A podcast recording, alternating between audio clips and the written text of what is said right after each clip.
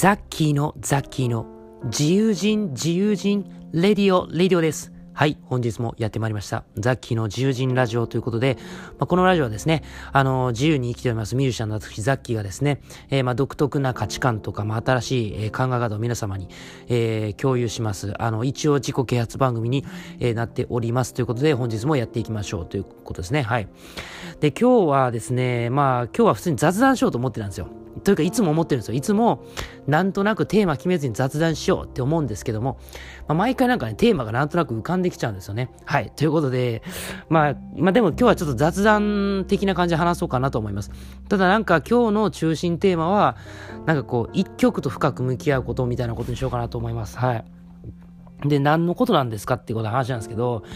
なんかね、まああの、アルバムをね、無事3月に出せて、まあ4月からまた新しい動きが始まるよ、みたいなことを前のラジオで言ったと思うんだけど、なんかね、その、なんだろうな、その曲の作り方、自分の中で曲の作り方がすっごい今変わってて、あの、去年はとにかく自分が何が向いているのかとか、何が一番人に響くのかとか、えー、あと何がこう人に必要とされているのかっていうところをこう見極める1年だったのでとにかく量産しないと、えー、分からなかったんですよ。つまり試行回数をいっぱい重ねるというかそう確率を高めて、えー、どれが自分に合うんだろうっていうのを高めないといけないなっていう仮説を立てたんですよね去年2021年はね。でまあその目論見通りやっぱりその僕が一つ大きな成果だなと思うのが自分が、えー、向き合うべき分野とか自分が作っていく世界観音楽の世界観とか、まあ、歌詞もそうだけどそういう世界観がだ大体この辺だなっていうのが分かってきたわけですよ。はい、でそれがやっぱアルバムを通してまあそのまあまだまだ数少ないですけどやっぱりこう聞いてくれた方から感想を結構いただくんですよ感想をねあの僕に直接言ってくれる人とかがいてやっぱ感想を聞いてるとどうもこういう曲が一番みんなあ喜んで聴いてくれるんだなとかわかるじゃないですか。アルバムってそういう意味でめちゃくちゃいいんですよ。うん。そう。アルバムってその自分のことを知るためにもいいんですよ。もちろんそのファンの皆さんがね、あの、まあ、聴いてくれてる人にたくさんの曲を、え、なんだろうな、こう、聴いてもらえ、えあの、聴いてもらえる機会になるっていうのは、えー、もうもちろんいい、あの大事なことなんですが、まあ、アーティスト目線で考えるとそのどういう曲が自分に合ってるのかとかねどういう曲が人に喜んでもらえるのかをこう知るためのすごいあのなんだろうな指針になるわけですよ。そうでまあその結果ですねやっぱり僕としてはですね、まあ、なんとなくあこのこういう曲やっぱ自分に合ってるなとか分かってくるわけですよ。で、案外、じゃあなぜそれがね、それで曲作って量産しないとわかんわかんないのかっていうと、結局は、その、なんだろう、自分に合う曲って、なんかなんとなく作ってるんですよ、結局。なんとなく作ってるんだよ。そう。だからね、意識しないんだよね。そう、意識しないから一番自然な形で曲ができるんですよ。はい。っていうのとか、まあ、あとはその新しく挑戦して案外それが自分に合ってるってこともあるわけじゃないですか。そのなんか、えー、今回初めて挑戦したけど意外と自分に合ってるなとかっていうこともそうですよね。だからやっぱね、やってみないとね、わかんないことの方が多いんですよね。うん。だからそういう意味で、まあ去年とか、まあだから去年とか、まあ今年の3月ぐらいまでは、まあ量産するということに着目しました。まあアーティスト面でね。もちろん依頼とかの方は、えー、なんだろうな、まあそあその依頼のお題に応じて、こう、作り込んでいくっていう感じなんで、またアーティストとは別な気はしてて、だからまあ今日はアーティスト活動の方を話すんですけど、はい。で、今年はですね、アーティストとしてはですね、やっぱりね、熟成させていくと。いうのが僕の次の段階なのかなと思ってます。はい。まあもちろんね、その、なんだろうな、そこには、えー、なんだろう、その、えー、マーケティング的な要素も僕は絡んでるなと思ってて、えー、まあどういうことかっていうと、その、まあこの曲だけの話をしてると、いや、お前まず曲作るんじゃなくて、リスナーさん集めるって話になると思うんですけど、これ僕は逆かなと思ってて、まずどういう音楽をやるのかっていうジャンルをはっきりさせることが、結局は、その、えー、リスナーさんに見つけてもらえる確率が高まるんじゃないかって最近逆に思ってて、そう、まあこれも仮説なんですけどね。はい。まあいろいろ試した結果、えー、多分自分のラジオでね、ちょっと触れたと思うんですけど、なんかな、その有名になる。例えば音楽以外のジャンルで有名になったとしましょう。で、っていう方法も実際試そうとしたんですけど、自分にはどうもそれが合わなかったんですよね。もちろんそれが合う人もいるんで、方法の一つとして僕はいい方法だと思ってるんだけども、じゃあ仮に僕は音楽で有名になる方法って逆にないのかなと思ったわけですよ。まあなんか、まあもちろんその、なんだ僕も最初に考えたんですよ。あの音楽で有名になって音楽で売れると。それが最初うまくいかなくて分かんなかったんですよ。で、次はじゃあ音楽以外で何か有名になって音楽で有名なそれもうまくいかなかったんですよ。で、もう一回原点に戻って、じゃあ音楽で有名になるにはどうすればいいのかって考えた時に、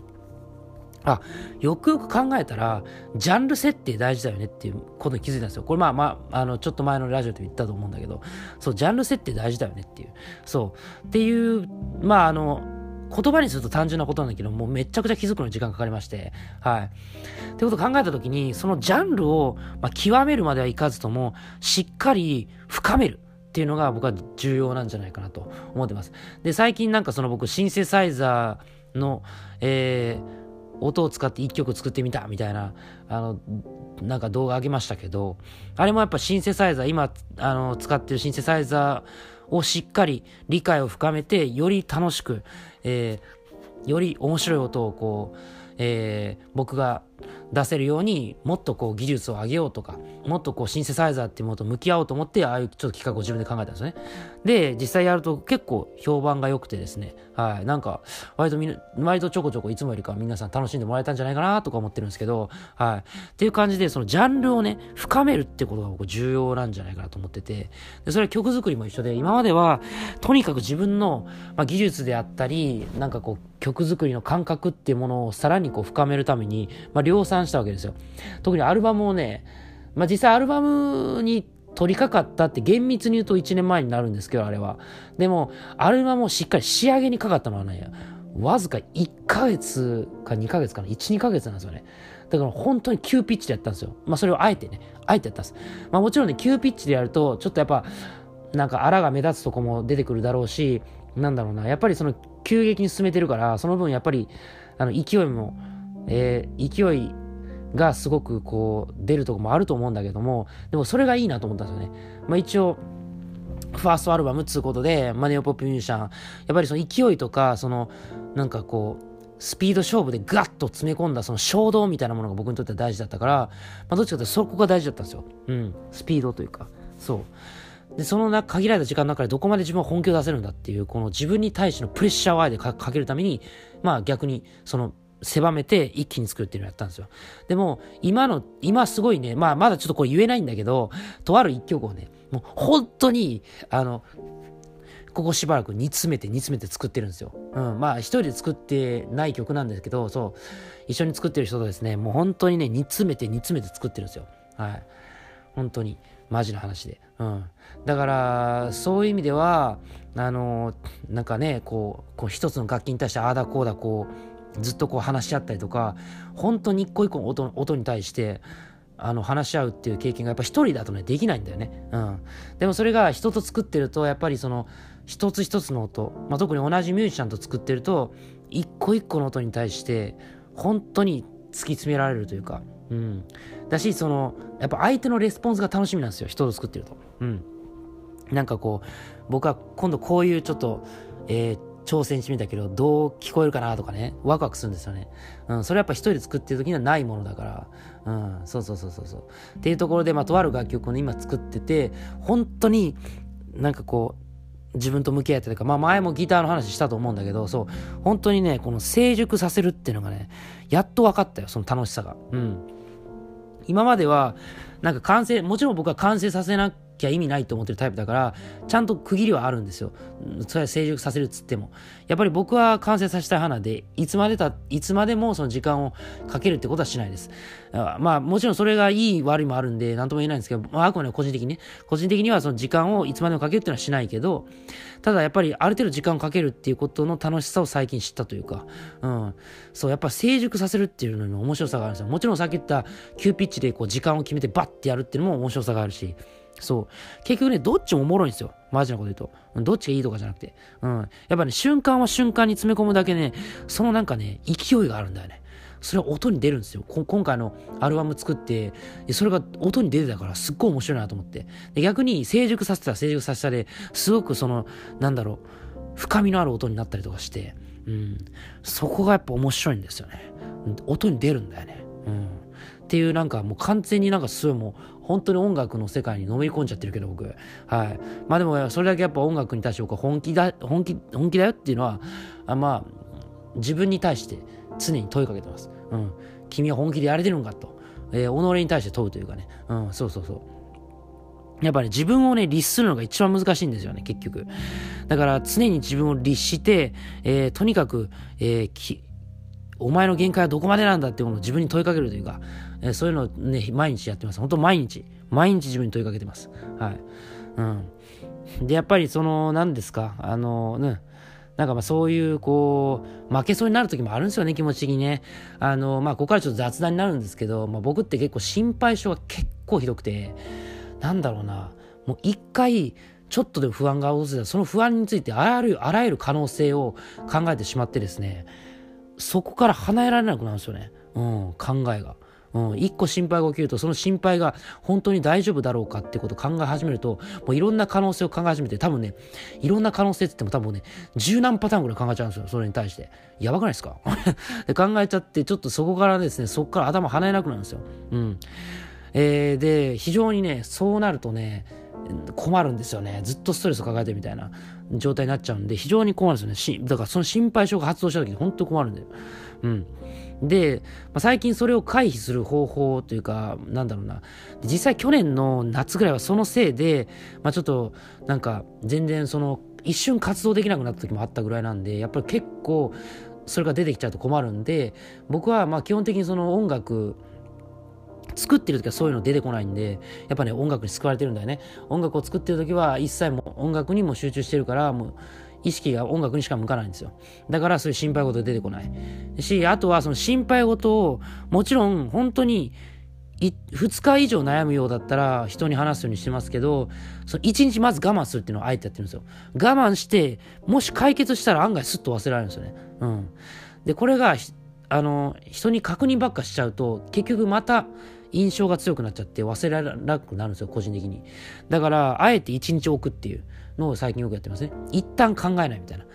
まあ、考えないはできないんで、その、一旦人に言わないっていう。一旦抱えたままやってみるっていう、えー、ことを最近やってますね。はい。っていう感じでね、最近ちょっとまた精神的にちょっとしんどくなる瞬間がちょっとね、結構たんびたんびあるんで、なんかね、4月、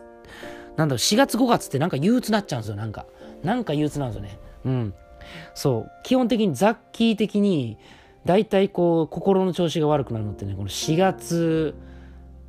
あたり、そう、4月、8月あたりが悪くなるんですよ。なんでか。この4月、8月。うん、魔の月だよ、本当に。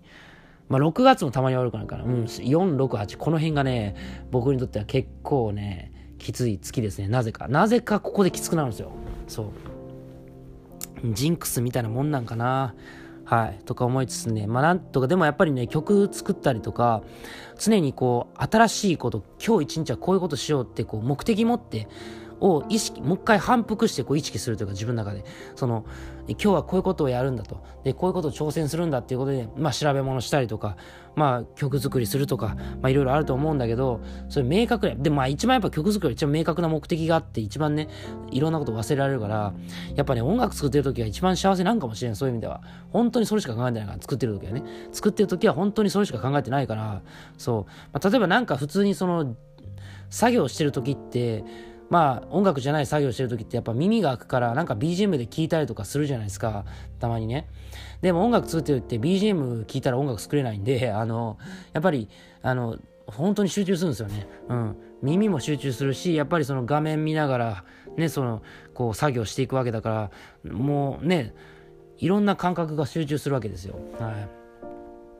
い。だからそういう意味では本当に音楽に救われてます。マジで。うん。はい。音楽に救われてる僕は。うん。はい。っていうことですよ。まあでも本当ね、皆さんもそういう、なんだろうな、あの、本当にね、こう、それにも、その作業してる時はもう没頭してて、時間が忘れるみたいなものが一つでも二つでもあれば、本当幸せだと思う。だから多分もしかして人生の幸せってそこにあるかもしれない。もう時間を忘れる瞬間っていうか、まあ、もちろん良識の範囲内の話なんだけど、良識の範囲内で人に迷惑をかけないことで、その、なんだろう、